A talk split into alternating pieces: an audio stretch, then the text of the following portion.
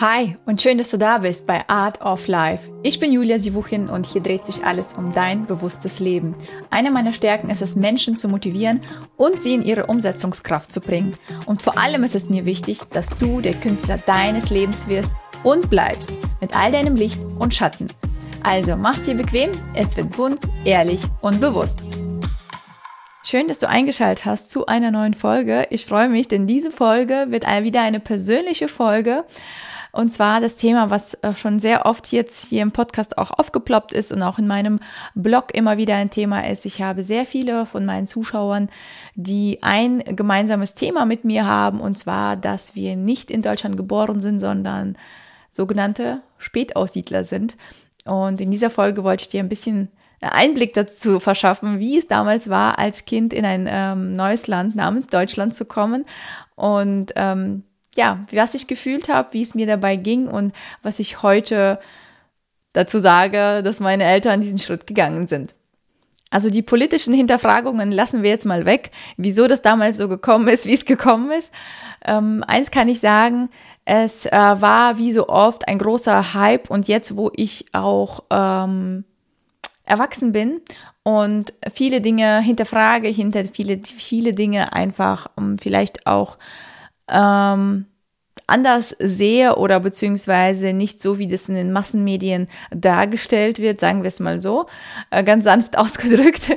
Ich hinterfrage sehr vieles und auch äh, damals war das, denke ich mir, also ich war zu klein, um das jetzt zu beurteilen, aber ich denke, auch damals war das so ein Wendepunkt einfach bei vielen Menschen. Es wurde auf den Schmerz gedrückt und ähm, die Menschen waren auswegslos oder beziehungsweise orientierungslos und haben jetzt natürlich dankend angenommen, dass sie in ein anderes Land reisen dürfen, dass all ihre Vorfahren oder beziehungsweise die Vorfahren, die jemals irgendwann in Deutschland waren, dass das jetzt alles wieder anerkannt wird und und und. Es wurde sehr viel gedreht und gewendet, würde ich jetzt einfach mal sagen, damit das so passiert, wie es passiert. Genauso wie es jetzt auch sehr oft in, mit anderen Ländern geschieht, wo einfach, ähm, wie ich meiner Meinung nach, ich hoffe, ich sage jetzt nicht zu viel in diesem Podcast, weil man muss, man muss ja heutzutage aufpassen, was man sagt, aber ähm, ich denke, es wird einfach, ich hoffe, ihr seid alle ähm, dahingehend bewusst unterwegs, ähm, dass vieles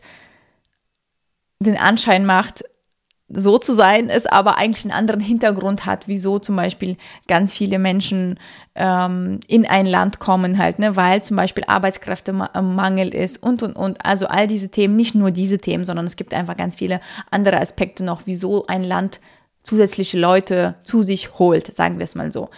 Genau das trifft es genau. Und so war es auch damals in den 90er Jahren, beziehungsweise hat schon in den äh, Ende 80er Jahre begonnen, also 89, ich glaube 87 kamen so die ersten, äh, die dieses ähm, Privileg hatten quasi, wenn man deutsche Vorfahren hatte, irgendwann mal, dann durfte man nach Deutschland einreisen. Und man musste einen Test belegen, die deutsche Sprache nachweisen können. Und ähm, Genau, und durfte seine Familie mitnehmen. Am Anfang war das so geregelt, ähm, soweit ich mich, äh, also ich hoffe, ich täusche mich da jetzt nicht, korrigiert mich gerne in den Kommentaren, falls es anders ist. Ähm, am Anfang war das so, dass wirklich eine ganze Familie mit durfte, also nur einer musste wirklich der Sprache mächtig sein oder es nachweisen können, dass er deutsche Vorfahren hat und dann durfte ähm, ja, einfach mal die ganze Family mit, äh, Oma, Opa und wer auch immer, sonst noch was im, im Gepäck quasi. Wenn ich mich nicht täusche, sind es zweieinhalb Millionen Spätaussiedler an der Zeit oder beziehungsweise die in dieser Zeit gekommen sind. Also der größte Ansturm war in den 90er Jahren, Mitte der 90er vor allen Dingen. Also da kamen massenweise Busse an, quasi kann man sagen, äh, weil die Menschen diesen großen äh, diesen großen Ruf gehört haben, so von wegen, dass es hier ähm, und deswegen möchte ich dir nochmal den Hinweis geben, wieso die Menschen meistens in diese Länder kommen, weil natürlich mit Geld gelockt wird und diese Menschen ähm, ja in dieser Situation, in der sie jetzt, also vorher befinden, quasi auswegslos sehen oder beziehungsweise nicht so gute Zukunftschancen sehen. Und natürlich wurde auch da mit Geld gelockt. Man wusste, da kriegt man äh, soziale Absicherung, äh, man kriegt, man hat auch solche Startup Pakete bekommen an Geldern. Ich, ähm, wie gesagt, ich bin sehr spät hierher gekommen, deswegen will ich gar nicht zu viel in die Geschichte reingehen. Ähm, das könnt ihr euch selber sehr gerne googeln. Ähm, aber das war natürlich ein großer Ansporn für die Menschen und ganz viele haben alles aus, aufgegeben, haben gesagt, okay, wir ziehen los, man muss den Antrag stellen und dann musste der genehmigt werden und dann konnte man rüber. Wir sind zu einer Zeit rüber, als es ähm, schon der, der Hype quasi fast rum war, so ziemlich zum Schluss. Wir waren so die, Schlu die Schlusslichter, wir sind 2001 hier rüber nach Deutschland ähm, und ich habe quasi die 90er Jahre äh, live in Farbe ähm, in äh, Kasachstan erlebt. Ähm, all diesen Wandel, Wirtschaftswandel und, und, und. Also all das, was nach der Sowjetunion quasi geblieben ist oder übrig geblieben ist, sagen wir es mal so. Und äh, da, wo meine Eltern auch diese harten Jahre auch mit mitgemacht haben und das Beste auch draus gemacht haben. Wir haben wundervoll gelebt. Ich würde nicht sagen, dass wir in irgendeinem super Mangel waren oder sonst was. Wir hatten alles. Wir hatten äh, genauso ein Auto, wir hatten ein Haus, wir hatten einen wundervollen Hof, Tiere, ähm, ja, Spielzeuge, also alles, alles, was ein Kind sich wünscht, so gesehen. Und natürlich seine Eltern, das Allerwichtigste, Oma, Opa. Äh, meine Mutter musste damals dann den Test machen. Mein Papa ist ein ähm, Russe und ähm, der, genau, der äh, durfte dann quasi mit, und genauso wie die Kinder, musste aber dann keinen Test mehr belegen und dann kriegt man auch keine Zusätze an Geldern und, und, und. Das heißt, meine Mama war die einzigste und zu unserer Zeit, als wir gefahren sind, ähm, konnte man auch nicht noch irgendwie mehrere Familienangehörige mitnehmen oder sonst was. Ich glaube, das war nur eine Phase, wo ähm, ja so ganz viele auf einmal irgendwie mitgefahren äh, sind. Und wir haben sage und schreibe fünf Jahre auf die Genehmigung gewartet. Das heißt, wir haben fünf Jahre lang in einem Warten gelebt, würde ich mal sagen. Das war bei jedem unterschiedlich. Manche haben acht Jahre gewartet, manche haben nur ein Jahr gewartet und haben die Freigabe erhalten. Wir haben den Antrag, ich glaube, ja, sogar sechs Jahre. Wir haben den Antrag, glaube ich, mal nach 95 gestellt und ähm, ja, haben dann immer gewartet, dass wir irgendwann nach Deutschland fahren. Und ich weiß noch, wie meine Eltern bei größeren Anschaffungen immer gesagt haben, ja, aber wir fahren ja bald nach Deutschland, wir fahren ja bald nach Deutschland, lohnt sich da nicht zu kaufen oder weiß weiß ich was. Und immer in diesem Warten zu sein, das, das erinnere ich mich noch ganz stark. Und äh, dann hieß es, okay, äh, wir haben die Genehmigung erhalten, das war in einem Sommer, das weiß ich nämlich heute, das Telefon bimmelte und ähm, ich kenne noch dieses Telefon mit einer Wählscheibe so gesehen. Wir hatten so eins zu Hause und es bimmelte und dann kam immer, äh, wenn man so eine Umleitung, und das war 2000er, ja, 2001. Also das ist äh, eigentlich gar nicht so lange her, aber für mich war das so meine Realität. Und ähm, wenn aus dem Ausland ein Anruf kam, dann äh, war das Geräusch einfach ein anderes. Also dieses, ähm, dieses Tuten quasi im Telefon. Und ähm, dann hieß es, äh, irgendeiner ist drangegangen, dann hieß es nur, Deutschland ruft an, Deutschland ruft an. Und dann musste meine Mama schnell her und dann hat die, äh, genau, hat ein äh, Freund von denen angerufen und gesagt, äh, die Papiere wären wohl unterwegs oder wie auch immer, Genehmigung. Und äh, die haben sich dann gefreut wie Bolle, also meine Mama natürlich am allermeisten, weil sie dann auch ihre Eltern dann endlich mal gesehen hätte und und und.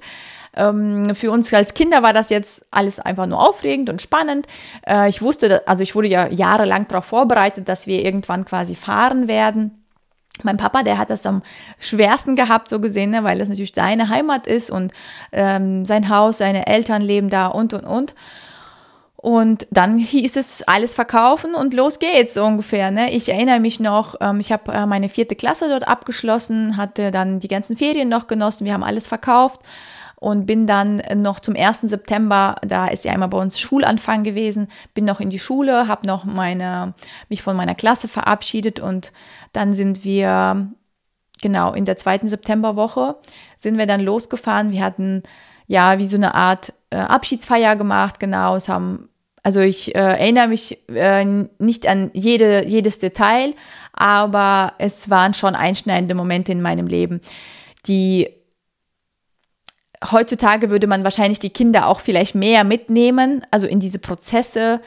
Damals war das alles ein bisschen klar, lockerer. Die Eltern haben ihr Bestes gegeben, aber nicht so explizit halt auf das Kind eingegangen, sagen wir es mal so, was genau passieren wird und und und.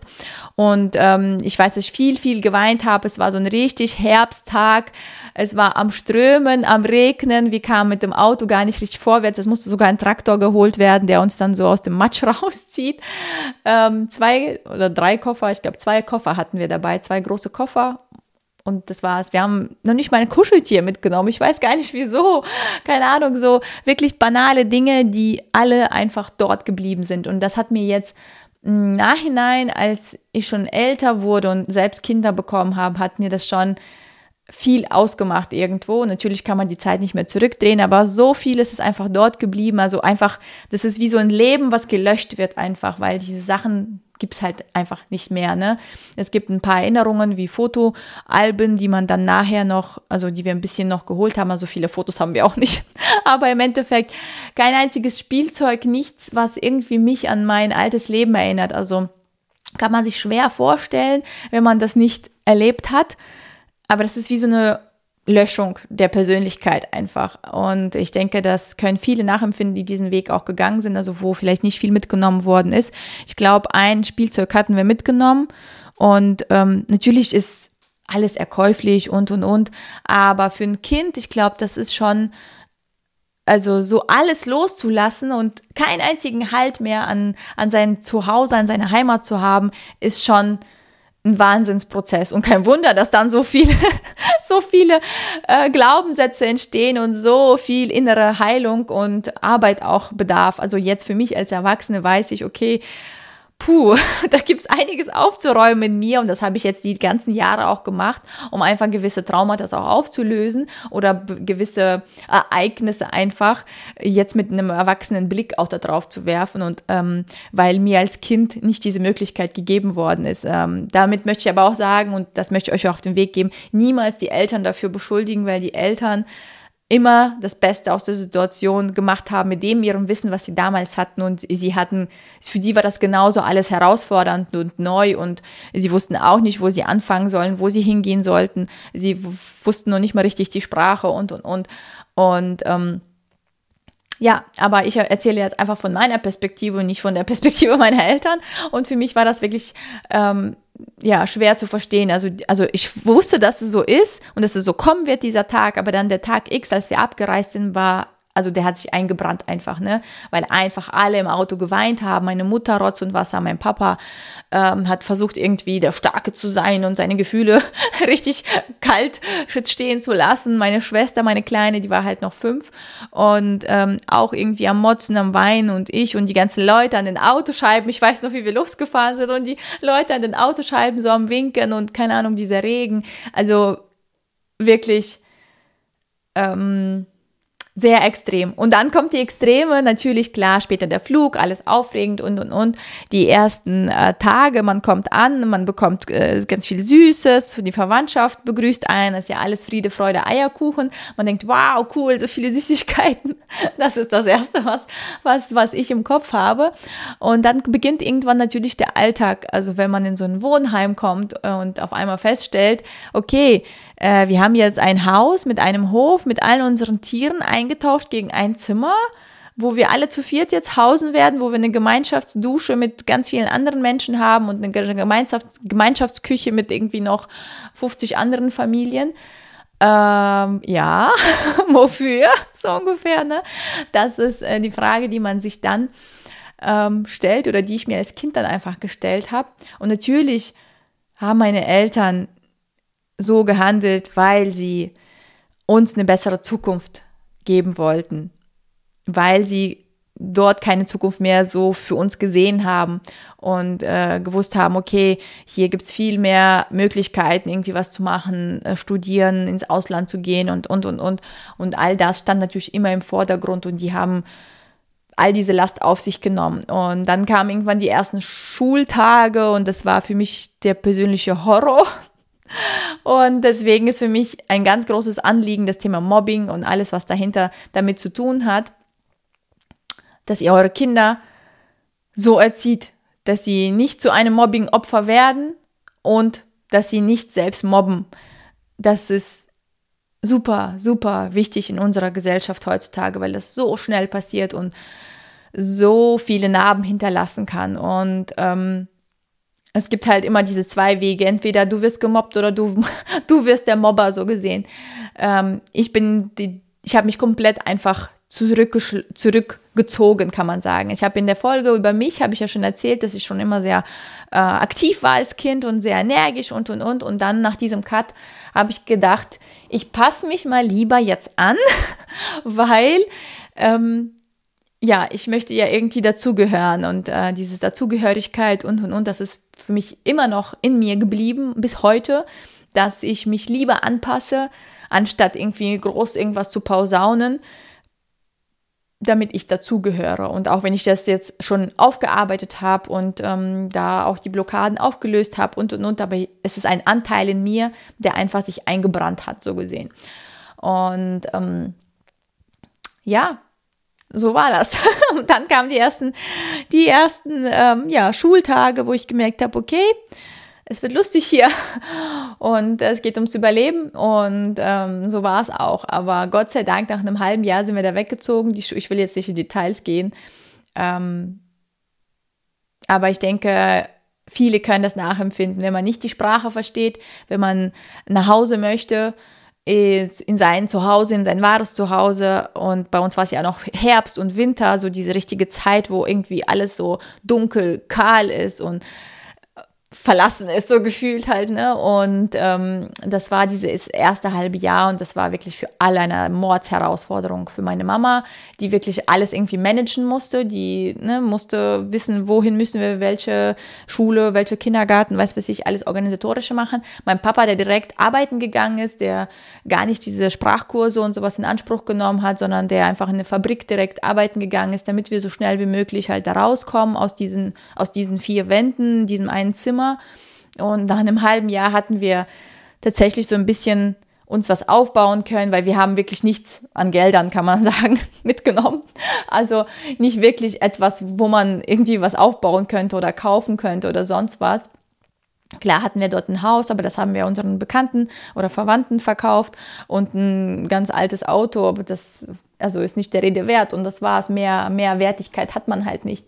Und ähm, ja, und dann hatten wir nach einem halben Jahr ein bisschen was aufsparen können und konnten in eine Wohnung ziehen. Ich konnte in eine neue Schule gehen, in einem neuen Ort und das war wirklich ganz große Heilung für mich. Ich kam irgendwie die erste Woche an und alle hm, haben mich direkt willkommen geheißen. Die Lehrerin hat sich richtig viel Mühe gegeben, was ich bei der ersten Lehrerin zum Beispiel nicht sagen kann.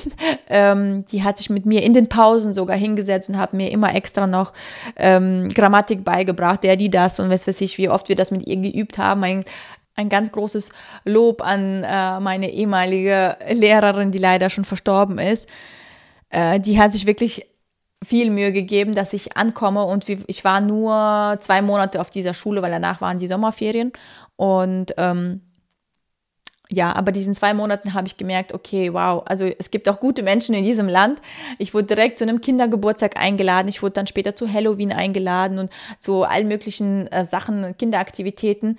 Und da fing ich an, so ein bisschen lebendiger zu werden, aber das war trotzdem immer wieder eine Herausforderung, immer wieder ein Kampf, immer wieder dieses sich anpassen, ankommen, sich vorstellen, äh, immer der Neue zu, die Neue zu sein und und und. Also ein, ein ähm, ein steiniger Weg, aber aus Steinen kann man ja auch einen Weg bauen, ne? so heißt es ja so schön. Und ich möchte auf jeden Fall, ich ähm, wollte dir in dieser Folge einfach nur einen Einblick geben, was eigentlich so passiert, wenn man ein Kind aus seiner gewohnten Umfeld auch einfach rausreißt in dem Sinne, auch wenn ich fünf Jahre lang darauf vorbereitet wurde. Was ich aber niemals tun werde, und das gebe ich euch auch mit, niemals die Eltern dafür beschuldigen, dass sie nicht einen vielleicht irgendwie noch mehr mitgenommen haben in dem Prozess und dass sie vielleicht nicht äh, oder zu, dass ihr zu wenig Aufmerksamkeit bekommen habt in dieser Phase und und und. Denn die hatten einfach ganz andere Sorgen, ganz andere Probleme. Das habe ich jetzt in Bali gesehen, als wir diese Reise geplant haben und wie viel ähm, Verantwortung da auf mir lag. Also diesen vier Monate, die wir gereist sind. Ich habe halt also alles, klar war mein Mann auch da, aber trotzdem ich habe alle Buchungen gemacht, ich ähm, habe die ganzen Flüge gehabt und und und. Also alles, dieses ganze Management, das war alles in meinem Kopf und äh, super viel Verantwortung. Wie werden die Kinder das alles klarkommen? Wie werden die mit dem Essen klarkommen? Hoffentlich wird keiner krank und und und. All diese Gedanken. Und dabei hatten wir keine Ahnung, haben wir Google, haben wir einen Übersetzer, haben wir ein Navi, wir haben äh, Geld in dem Sinne, ne, um diese Probleme auch zu lösen. Also wenn man zum Beispiel krank ist, ne, dass man was bezahlen muss, um irgendwie drangenommen zu werden, jetzt im Ausland irgendwo oder weiß weiß ich was. Meine Eltern oder beziehungsweise also in unserem Fall hatten das natürlich alles nicht klar, gab es hier Verwandtschaft, aber sie waren ja auch alle mit ihrem Leben beschäftigt, sagen wir es mal so. Und ähm, und trotzdem musste man da alleine durch. Ne? Meine Mutter musste allein das alles irgendwie mit uns managen. Mein Papa musste genauso alleine da irgendwie auf seiner Arbeit erstmal klarkommen, halt, ne, ohne Deutschkenntnisse und und und halt, ne.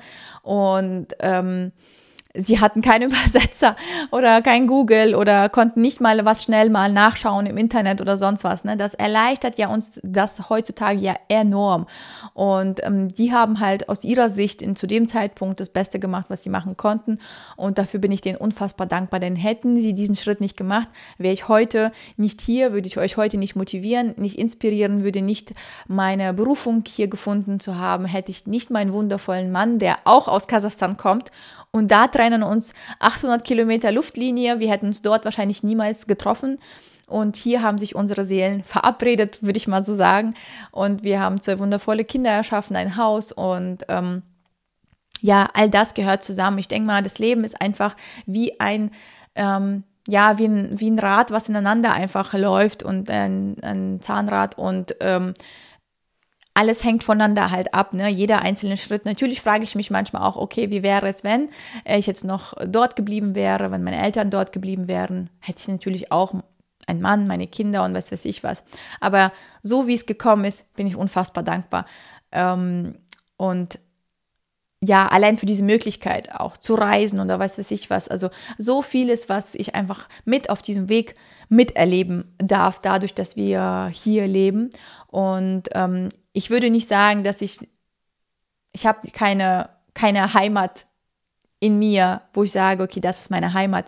Ich habe zwei Orte, in denen ich mich hingezogen fühle und äh, meine Seele ist aber heimatlos, würde ich sagen, weil dort gehöre ich nicht richtig hin, äh, weil ich einfach schon zu deutsch bin. Also ich weiß ja auch nicht, ob ich da noch mal leben könnte so komplett. Natürlich könnte ich das, wenn ich das müsste.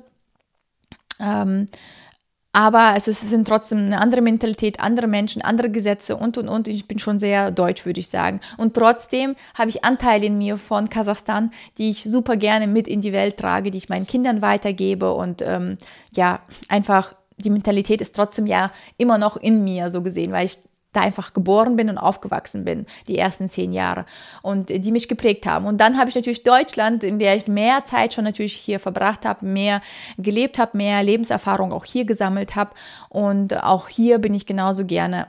Ich schließe aber nicht aus, dass ich vielleicht irgendwann in noch ein anderes Land gehen werde vielleicht oder wie auch immer. Einzigste, was ich anders machen würde, wenn ich es nochmal machen würde, wäre, also anders als meine Eltern, ist weil ich ja heutzutage diese Möglichkeiten habe, einfach meine Kinder da anders mitzunehmen. Ähm, aber heutzutage ist, glaube ich, mal dieser Prozess zu gehen in ein anderes Land ganz, ganz ein anderer, wie das damals war, weil es damals viel aus dieser Notsituation quasi bei vielen Menschen war. Und ähm, hier ist es ja anders. Hier hat man, sage ich jetzt mal, schon so seinen Standard, seinen Lebensstandard und, und, und. Und da sind die Aspekte einfach ganz anders. Man kann das, glaube ich, mal schwer ähm, vergleichen, vor allem auch, weil die Zeit sich verändert hat. Genau. Ich hoffe, dir hat die Folge gefallen. Schreib mir jetzt gerne doch in die Kommentare. Vor allem bei YouTube kann man ja lange Kommentare da lassen unter dem Video. Deine Geschichte, wann bist du hergekommen, wenn du hergekommen bist? Vielleicht bist du aus einem ganz anderen Land auch hergekommen. Also jetzt nicht nur aus der Sowjetunion oder wie auch immer. Erzählt mir gerne eure Geschichten, wie ihr das empfunden habt und wie das bei euch gehandhabt äh, worden ist und ähm, wie deine Meinung oder beziehungsweise wie dein Gefühl auch zu der Schule war, als du, ein, also als du eingeschult worden bist, quasi von neu. Und ähm, ja, erzähl mir gerne deine Erlebnisse. Abonniere gerne den Podcast und hinterlasse mir unbedingt eine Bewertung. Das hilft mir unfassbar weiter und folgt mir gerne auf Instagram. Und dann würde ich sagen, bis zur nächsten Folge. Bis dann. Ciao.